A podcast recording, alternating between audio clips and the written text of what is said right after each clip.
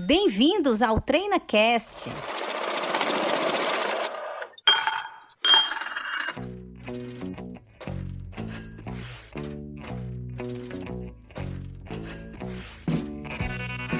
Olá, ouvintes do TreinaCast. Eu me chamo Paula Fradique, sou diretora de operações da Treinacom Negócios Empresariais. Sejam todos muito bem-vindos a mais um episódio do nosso TreinaCast, o podcast da Treinacom.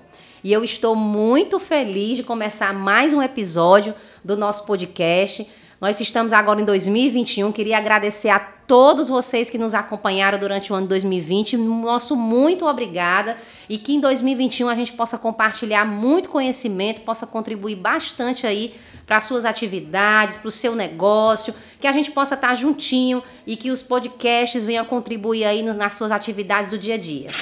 E nesse episódio nós vamos falar sobre regime de competência e regime de caixa.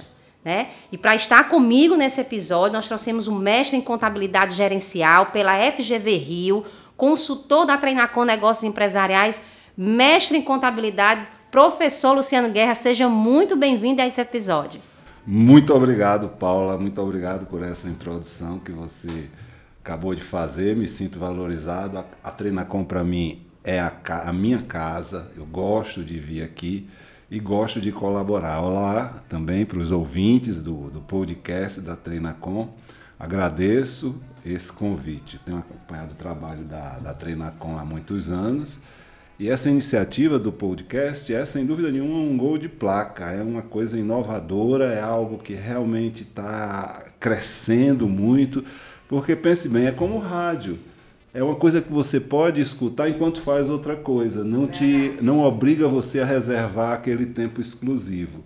Podcast, sem dúvida, é uma coisa muito boa. Muito obrigado e parabéns a todos os envolvidos na produção aqui do podcast da Treinacom. Do TreinaCast. TreinaCast. Né? É, tá Nós que agradecemos, Luciano, pela sua presença, de ter aceito o nosso convite. Mais uma vez, muito obrigada por essa valorosa contribuição que eu tenho certeza que você vai dar aqui nesse episódio, né? Eu fico muito feliz em ver que o alcance, né, desse nosso trabalho, né? Muitas pessoas estão envolvidas, tem a nossa produção, tem a edição de todo o roteiro. Então, fico muito agradecida em, em ouvir, né, e lisonjeada de ouvir de você, né, um mestre em contabilidade, né, um grande professor que nos acompanha, né? E que a gente vê aí o alcance desse nosso trabalho. Muito obrigada, é bom demais saber isso, ter esse feedback. Mas vamos lá, vamos falar sobre o nosso tema. Passa as, muitas vezes assim batido, gera muitas dúvidas no dia a dia. E aí eu queria começar lhe fazendo uma pergunta, Luciano. É, você pode esclarecer para a gente a diferença entre a situação econômica e a situação financeira de uma empresa? Com certeza, Paula. Veja, eu vou para deixar isso bem claro, eu vou contar uma história aqui, a história de como foi inventado o cartão de crédito. O cartão de crédito nasceu da seguinte maneira: havia um grupo de magnatas, aquele pessoal pesado mesmo, né? Banqueiros, Rothschild, aquele pessoal bem é, é, rico. Eles tinham o hábito de se encontrar em Nova York na é, na chamada happy hour, né? aquela hora em que acabou o expediente, você vai tomar ali o primeiro drink. Eles tinham um clube onde eles se encontravam para discutir os negócios, a situação do país. E a despesa do, do, dos drinks, das refeições, era tão irrelevante que ninguém nem se preocupava com isso. Quem tivesse mais perto do garçom, né, metia a mão no bolso, pegava uns trocados ali e pagava. Mas uma vez aconteceu o impensável. Chegou a hora da conta e ninguém tinha dinheiro no bolso. E aí ficaram aqueles maiores magnatas ali, gente dona de uma boa parte do PIB americano, sem condição de pagar a conta do bar. Foi aí que um deles teve a ideia né, de criar um cartão que lhe identificasse como uma pessoa capaz de pagar, mesmo que estivesse sem dinheiro no caixa. Então eu uso essa história para explicar justamente a diferença entre situação econômica e a situação financeira. A situação econômica é a rentabilidade, é a sua capacidade de gerar receita. Então, esses caras todos tinham excelente situação econômica. E situação financeira é a sua capacidade de pagamento naquele momento, é a sua liquidez. Então eles não tinham naquele exato momento a situação é, financeira suficiente nem para pagar a conta do bar, embora a situação econômica deles fosse sobejamente suficiente. Então, o cartão de crédito ele faz isso, ele converte situação econômica em situação financeira. Você não está com dinheiro no bolso, mas mesmo assim você tem a capacidade de pagamento. Na contabilidade gerencial, a situação econômica é justamente a capacidade que a empresa tem de gerar riqueza nova, de crescer, de abrir filiais. Né? Então, no caso de uma empresa, por exemplo, que venda muito, ela vai ter muita é, receita de venda. Mas se essas vendas tiverem sido todas a prazo, pode acontecer de chegar, por exemplo, o dia da folha e não ter dinheiro no caixa para pagar. Então a empresa de repente vai até pegar um empréstimo e tal. Dizer, a situação econômica dela ali está muito boa, ela fez muita venda, está tranquilo ali. Mas naquele determinado momento não tem a liquidez necessária. Então essa é a diferença entre a situação financeira e a situação econômica. Maravilha, Luciano, esclarecedor. Mas explica para aqui para os nossos ouvintes, por favor, como é que é isso na prática, Luciano? Você pode explicar para gente? Certamente. Na prática, a empresa tem que administrar essas duas situações, tanto a situação econômica como a situação financeira. A situação econômica está retratada na demonstração do resultado. Lá na demonstração do resultado, você vai saber a estrutura de ganhos e perdas da empresa. É onde ela vai fazer o seu planejamento de longo prazo. Por exemplo, abrir uma filial nova, lançar um novo produto. Para fazer esse tipo, para tomar esse tipo de decisão, a empresa precisa de suas informações de rentabilidade, se aquela estrutura de ganhos e gastos que ela comprou que ela montou, melhor dizendo, é sustentável, que vai conseguir gerar a riqueza que ela espera. O fluxo de caixa, por seu lado, é o instrumento de gerenciamento da situação financeira. É ali onde a empresa vai fazer as suas análises de curto prazo. Tem dinheiro para pagar o décimo terceiro? Tem dinheiro para pagar uma parcela que vence amanhã? Essas são, vai entrar um dinheiro de um contrato, vamos aplicar, o que é que a gente vai fazer? Então, esse tipo de decisão gerencial é tomada com base no fluxo de caixa. As duas demonstrações são importantes, não, é, não adianta nem. Uma vez, Paulo, eu, eu, eu assisti a palestra, aqui off de, de roteiro, mas eu assisti a palestra de um senhor que dizia que empresas pequenininhas a gente podia é, dispensar de seguir o regime de competência. Isso é a maior tolice que você possa imaginar, porque o, o, o, fato de acompanhar a situação econômica paralelamente à situação financeira é importante até para a dona de casa. Aquela pessoa que está planejando, passo meu filho para uma escola mais cara, eu devo comprar um carro novo. Todas essas informações ela vai fazer com base na renda da família, se vai ser possível ou não. É a situação econômica. Mas a prestação vence amanhã. Tem dinheiro ou não? Aí isso ela vai fazer olhando para o fluxo de caixa dela, que pode estar tá escrito até num papel de pão, mas a natureza da questão é a mesma. É? Então a empresa tem que. Não tem como você dizer é, o fluxo de caixa é mais importante que a demonstração de resultados se a empresa é pequena, pode dispensar a demonstração do resultado, só se quiser fechar as portas. Entendeu? Porque na realidade é preciso você ter o controle dessas duas situações. Perguntar qual é a mais importante é como perguntar o que é mais importante, um biquíni ou um paletó? Ora, dependendo da ocasião, você vai usar a sunga ou vai usar o paletó. É verdade. Né? Não tem, você não pode ir para a praia de paletó nem ser padrinho de casamento usando sunga.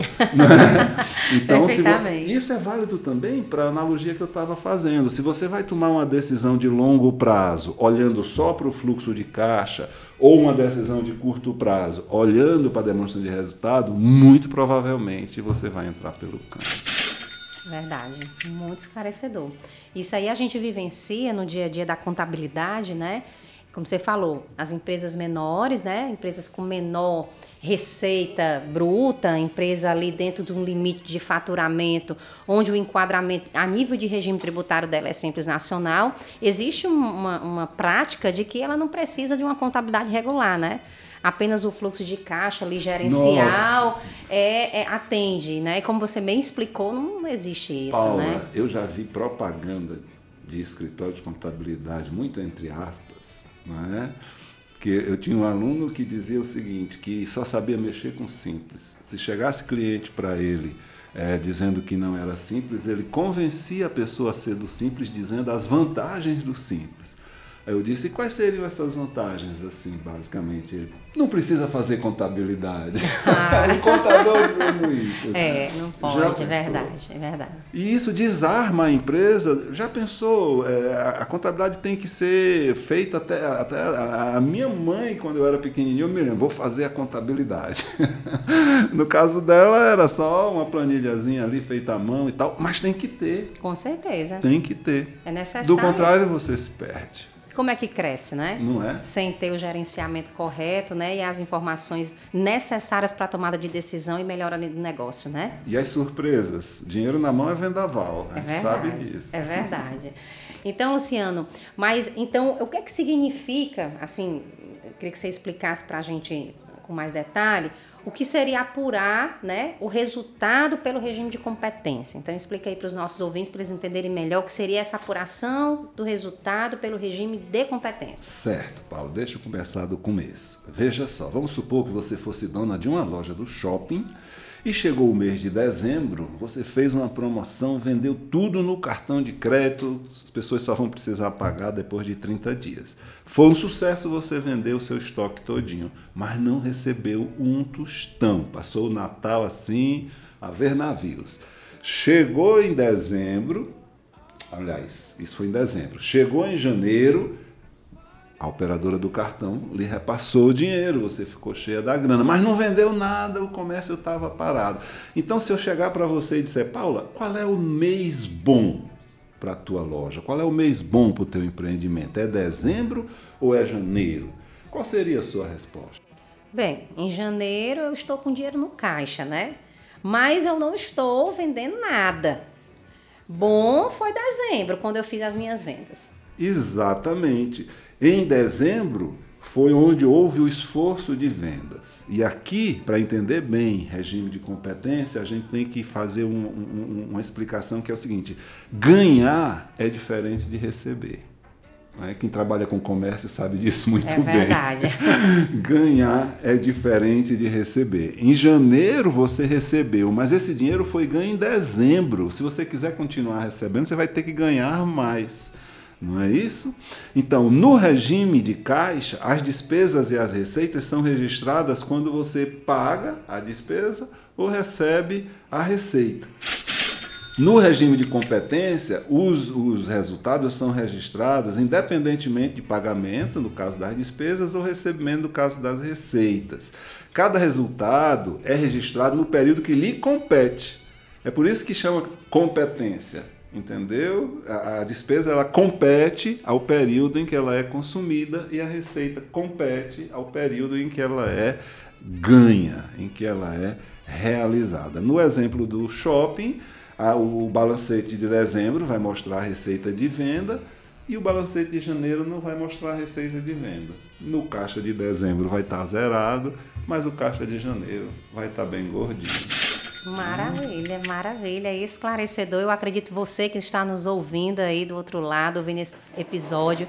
Eu tenho certeza que agora ficou claro, né? A competência, o caixa então aí deu para a gente esclarecer melhor qual é a diferença aí entre o, o regime de competência e o regime de caixas, todas essas explicações que o Luciano colocou para a gente, deu para a gente entender direitinho. Eu espero que você que nos ouve esteja gostando desse episódio e se você estiver gostando, compartilha, vamos fazer esse episódio chegar no maior número de pessoas e informar a diferença entre regime de competência e caixa.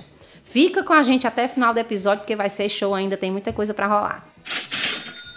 Luciano, vamos então é, esclarecer aqui para os nossos ouvintes. Eu queria que você esclarecesse para a gente como identificar adequadamente a competência da receita, né? Perfeito. Em que momento essa receita ela é realizada, né? Exatamente, Paulo, porque quando eu digo a receita deve ser registrada no período que lhe compete, a pergunta que se segue é justamente qual o período que compete a receita. Né? As receitas são realizadas ou ganhas quando forem líquidas e certas. Essa é a regra geral. Quando é que uma receita é líquida e certa? Quando você entrega a mercadoria para o cliente, é o chamado ponto de venda. Entregou a mercadoria, ganhou o dinheiro, embora o recebimento vai ser só depois, ou às vezes o recebimento pode até ter sido antes, quando foi feita uma encomenda. Então, o momento da realização não necessariamente vai coincidir com o momento do recebimento, não é? Então, a regra geral é essa: a receita será realizada quando ultrapassado o ponto de venda. Certo? No caso dos estoques, por exemplo, você comprou uma mercadoria, agora houve um fato no, no comércio que a sua mercadoria se valorizou muito. De jeito nenhum você vai reconhecer esse ganho agora, enquanto o estoque está na sua prateleira. Somente quando ele for vendido.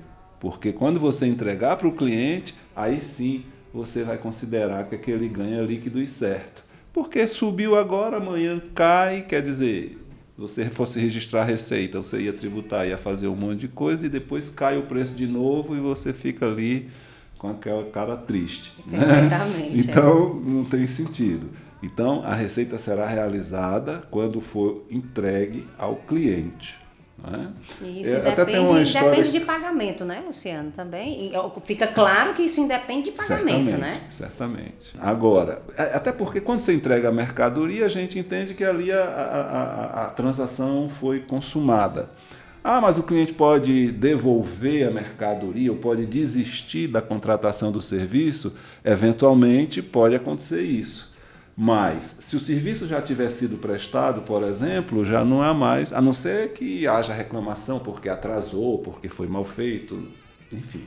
Isso aí é uma questão não contábil, é uma questão jurídica porque tem a ver com o contrato, o que é que foi acertado entre as partes. Mas do ponto de vista é, exclusivamente técnico-contábil, se o cliente desistir antes da prestação do serviço, ele tem direito ao ressarcimento do que ele eventualmente pagou. Agora, se ele já tiver, por exemplo, uma vez eu fui, um amigo meu muito gaiato, fomos para um, uma churrascaria, para uma pizzaria, ele pediu uma pizza lá, marguerita e tal, e veio uma pizza calabresa. Só que ele não se deu conta, sabe? Ele começou a comer, a comer. Quando faltava pouco mais que uma fatia, mas olha, me trouxeram a pizza errada. Ah, não, vou reclamar, eu quero que troque. Eu digo, olha. Olha. essa receita aí já está já tá realizada. Não pra... tem mais como, não tem, não tem como, não tem o que se devolver, né? Não tem o que mais o, o que devolver, né? Maravilha, é verdade. E que esse conceito é bem lógico, né? Ele é fácil de entender, mas quando chega na contabilidade, Luciana, isso acaba complicando um pouco, não é verdade? É verdade, porque a receita ela, ela pode ser líquida e certa antes de ser recebida, quando é recebida ou somente depois que foi recebida. E isso na contabilidade tem que ser registrado. Agora, Luciana, existem situações que não envolve uma situação de compra e venda. E aí eu queria que você explicasse para a gente, nesse contexto, como é que a gente vai se comportar, né? Sim, como é que é o isso. comportamento desse... É, boa pergunta. Realmente existem casos em que a receita é realizada independentemente de haver uma, uma operação de compra e venda. Uma doação, não é, Paula? Né? Vamos supor que você é, tem sua loja no shopping, né? seu marido é, é bem de vida, o que, é que ele faz? Pode fazer uma doação para você modernizar a loja e tal. Sim. Isso você vai registrar como uma receita, mesmo não sendo uma compra e venda. Outra coisa é perdão de dívida.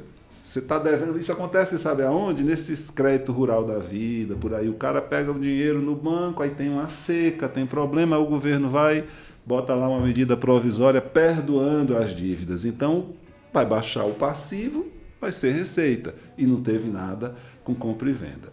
E o último caso, que eu acho que é o mais interessante, é a geração natural de novos ativos, que é o que acontece na pecuária, na agricultura. Né? A vaca tem um bezerrinho, o bezerrinho cresce e vira receita. Né? Você ganhou ali, é um bem, um ativo que você não tinha antes. Antigamente chamava esses ativos de semoventes, né? Mas de qualquer forma, e na agricultura, a receita nasce do chão praticamente. É? Você planta lá e você tem aí os seus retornos. Então, isso é, são situações em que você é, considera a receita realizada independentemente de situações de compra e venda. E aí eu queria que você esclarecesse para a gente, ainda tem a questão da despesa, né? É quando é que ela deve entrar no resultado, Luciano? Assim, a despesa, quando deve ser incorporada ao resultado, né? Perfeito. A despesa, ela vai ser considerada incorrida, e aqui, Paula, eu faço questão de de, de, de chamar atenção para o vocabulário. Né? Quando você tem uma receita ganha, você disse que aquela receita foi realizada. Significa que ela está em seu período de competência e vai entrar no resultado daquele período. No caso da despesa, a terminologia é outra. Quando você diz essa despesa está incorrida, significa que ela já foi consumida, portanto, ela já tem que ser considerada no resultado independentemente é, de ser é, já ter sido pago ou não. Então é isso que acontece. No caso da despesa, ela será incorrida quando tiver sido consumida. Após o consumo, já pode jogar no resultado, mesmo que não tenha sido paga ainda, que é o caso das provisões. Né? Perfeitamente. Bem, pessoal, estamos chegando ao final desse episódio. Eu espero que nós estejamos aqui contribuindo para você que nos ouve. Muito obrigada. Já quero agradecer aqui a você que está nos ouvindo até agora. Fique com a gente até o final, tá bem pertinho de acabar. Eu já tô com saudade do episódio. O mestre Luciano aqui tá dando um show, né? Informações aqui pra gente. Mas peço a você que fique com a gente, porque ainda tem um pouquinho de assunto aqui para a gente discutir com o Luciano. Eu, eu, queria aproveitar e já fazer aqui uma pergunta para o mestre Luciano, vamos já emendando aqui. Luciano, responde para a gente. O fato do regime de competência, né, ele acaba provocando várias consequências de ordem prática na contabilidade, né? Eu queria que você explicasse aí pra gente. É verdade, Paula. O regime de competência acaba dando uma trabalheira grande no fim do mês para os contadores, viu? Porque as receitas, por exemplo, elas podem se situar de três maneiras em relação ao seu período de competência. Elas podem ser realizadas e recebidas no mesmo período, vendas à vista, não é? ela pode ser é, realizada e não recebida, ou seja, entregou a mercadoria e não recebeu ainda, vendeu a prazo. E pode ser também recebida e não realizada, porque quando você trabalha por encomenda, não é? você recebe adiantamento de clientes. Então aí cada situação dessa deve ser registrada adequadamente na contabilidade. Né? Uma receita que foi realizada e não foi recebida ainda é um direito de recebimento. Não é? E, e, da mesma forma, a antecipação representa para a empresa, se ela receber o recurso antecipado, ela tem uma obrigação. No caso, não é uma obrigação financeira, é uma obrigação de entregar o que foi contratado. A despesa, a mesma coisa. A despesa pode ser paga na hora em que ela é incorrida, é o normal, né, o default, como se diz a despesa pode ser paga e ainda não está em corrida. No caso dos seguros, pode ser paga um seguro hoje para ficar segurado o ano todo. Né? Então, você tem aí uma despesa que você paga antes de consumir. E o último caso, que eu sempre deixo por último, porque é o mais polêmico e o que sempre acaba provocando mais conversa, é a despesa que foi incorrida e não paga, que são as provisões. Maravilha. De fato, as provisões é um tema recorrente na contabilidade, né? Acredito que nem todo mundo sabe com clareza, né, o que são essas provisões, Luciana. E eu gostaria que você explicasse aqui para a gente em poucas palavras, porque eu sei que o tema é, é extenso. Se você puder dar uma resumida aqui para o nosso ouvinte, explica para a gente aí o que são essas provisões na contabilidade, né? Certo. Veja, Paula, se você for olhar no dicionário Aurélio, a palavra provisão, você vai. Tem várias acepções, mas em, em, em, em síntese, representa você guardar recursos para uso futuro. E quando você pensa na contabilidade, quando você vai constituir uma provisão, você debita despesa e credita uma conta de obrigação. Você jamais mexe com o caixa. Então, de que forma é que você está guardando recursos futuros? Eu vou tentar explicar isso aqui de uma forma bem rápida. Nem sempre fica claro como é que esse dinheiro está sendo guardado. Mas o que acontece é o seguinte: quando você debita despesa, você diminui o seu resultado pelo regime de competência. Se você tem tributos a pagar em cima desse resultado, esse, esses tributos vão ser menores do que seriam se você não tivesse registrado essa receita, essa despesa, concorda? Então, quando você chegar uma, você se preserva, a provisão protege a empresa dessa tributação excessiva, porque na hora que ela diz, olha, o lucro não é tudo isso não, é só isso aqui, ela está evitando o desembolso, está guardando dinheiro para pagar essa despesa lá na frente. Então é por isso que a gente chama provisão. Maravilha, maravilha. Luciano, só para a gente encerrar aqui acerca dessa questão da provisão, que eu achei bastante curioso, tenho certeza que o nosso ouvinte também está com essa dúvida, essa curiosidade. Quando a gente fala de provisionamento, a gente coloca, nós incorremos em uma despesa, por exemplo, aqui uma despesa de água, né? Eu incorro numa despesa de água em dezembro, por exemplo, mas essa despesa eu só vou pagá-la em janeiro, né? Então eu queria que você explicasse para a gente contabilmente, como vai se dar essa provisão, como é que é feito esse registro, uma vez que eu incorro em dezembro, mas eu só vou pagá-la em, em, janeiro.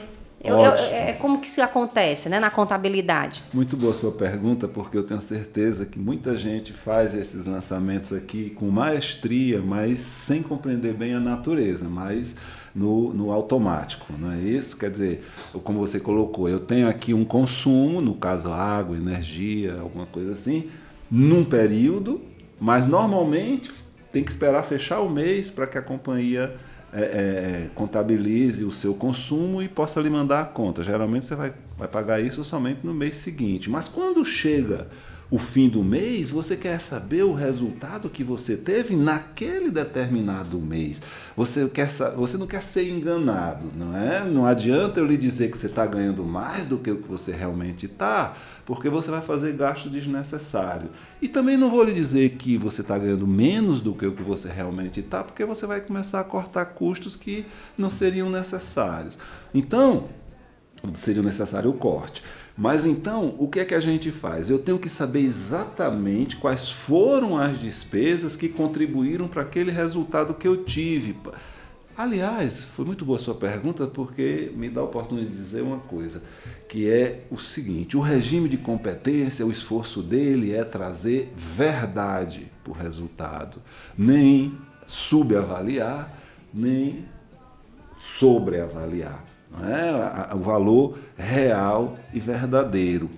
É isso que o regime de competência faz. No caso da conta de água, por exemplo, você vai registrar uma despesa, porque aquela despesa é incorrida e vai, vai entrar no seu resultado, mas você não tem como registrar a saída de caixa, porque você não está pagando ainda. Então você vai registrar uma conta X que representa uma obrigação, a obrigação de pagar aquilo. Né? Então aquela despesa saiu do regime de competência e foi para o regime de caixa porque chegou a vez dela. Tá? Então lá na frente você vai pagar, mas o resultado vai ser contabilizado aqui. Até porque se não fosse essa água, se não fosse essa energia, se não fosse esse salário, você não teria ganhado a receita que ganhou. Perfeitamente. E é muito importante seu esclarecimento, Luciano, porque eu tenho certeza que muitas contabilidades, muitos empresários, existe, a, a, existe por parte das contabilidades a, a solicitação de que esse, esse despesamento seja informado, seja enviado, e às vezes existe por parte também da empresa, né, que está contratando aquela assessoria contábil, a dificuldade de obter essa informação junto aos seus prestadores de serviço.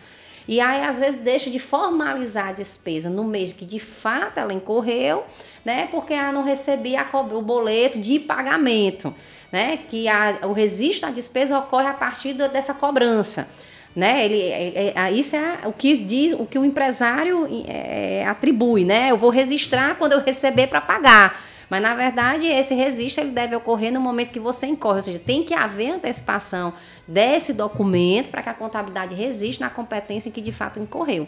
Isso é muito importante porque é uma dificuldade em algumas situações que muitas assessorias elas enfrentam de obter o documento, a informação, para que ela possa formalizar isso na competência correta.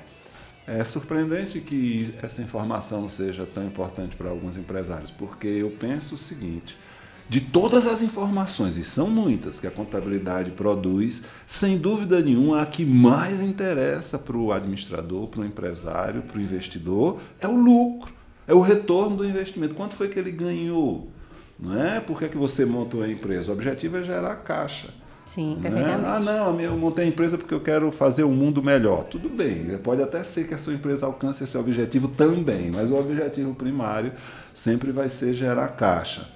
E o lucro é a resposta dessa pergunta. Gerou resultado ou não gerou resultado? Porque, embora caixa e resultado sejam coisas distintas, se você não tiver resultado, provavelmente não terá caixa também. Perfeitamente. E não adianta a gente querer demonstrar esse resultado no, no período seguinte, né? É. Cada competência é preciso ser feita uma análise individualizada, até porque existe cenário de mercado para cada, cada mês, né? Às vezes você está dentro de um mês mais propício à venda, um mês menos propício, então essa análise ela tem que ser individual e dentro das suas respectivas Porque você corre o risco de dar informação errada. E cá entre nós, Paula, eu lhe digo com toda sinceridade, informação errada é pior do que falta de informação. Se você vem dirigindo seu carro, chegou num cruzamento, o que é que é melhor? Não ter sinal de trânsito o sinal, mas está quebrado mostrando verde para os dois lados. É verdade. Não é? é, é verdade. Porque se não tiver sinal, você vai tomar cuidado antes de cruzar. Mas se você vê verde, você vai se embora. Só que o cara lá está vendo verde também, então o desastre é certo. É. Então, informação errada é pior do que falta de informação. Se for para me dar informação errada, eu prefiro que você diga que não sabe. É verdade. Luciano, nós chegamos ao final desse episódio. Que pena, né? me diverti É, muito, viu, Paula? um tema muito agradável, assim, um tema curioso, eu acho que assim bem pertinente para esse início de ano, né? A gente falar um pouco sobre competência caixa é um assunto que interessa, muitas gera muita dúvida ainda. Né, nos empresários, qual é o regime que eu vou né, é, é, é escolher para o meu exercício? Existem algumas empresas que acabam optando pelo regime de caixa, né, em função de um benefício tributário. Então, existe esse contexto também da contabilidade, não só pelo regime de caixa, como pelo regime de competência. O viés também não é só contábil, existe uma questão tributária também envolvida. Então, no começo do ano, sempre tem essas dúvidas que, que aí é atribuída tanto ao imposto como à contabilidade. E aí eu quero agradecer a você aí por esse valoroso é, podcast, foi muito interessante. Você trouxe aqui um, é, muitas dúvidas, esclareceu muitas das dúvidas dos nossos ouvintes, tenho certeza. A gente vai chegando aqui ao final desse episódio. Muito obrigada por ter aceito o nosso convite. Eu espero que a gente possa estar em outros podcasts em breve. Eu que agradeço, Paula. Muito bom a oportunidade, eu me diverti bastante e eu vou ficar aguardando novos convites. viu? Com certeza. a você que nos ouve, muito obrigada e até o próximo TreinaCast. Tchau, tchau.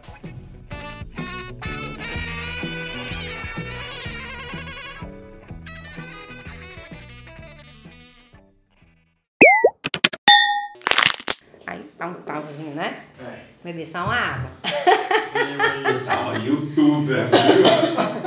Só tá faltando Só faltou dizer, dê o like. Ah, oh, meu Deus. Ah, errei. Cortar onde? A doação. Deixa, deixa Olha aí, onde é que eu corto? Eu nem preparei nada. Não, peraí, peraí. É... TreinaCast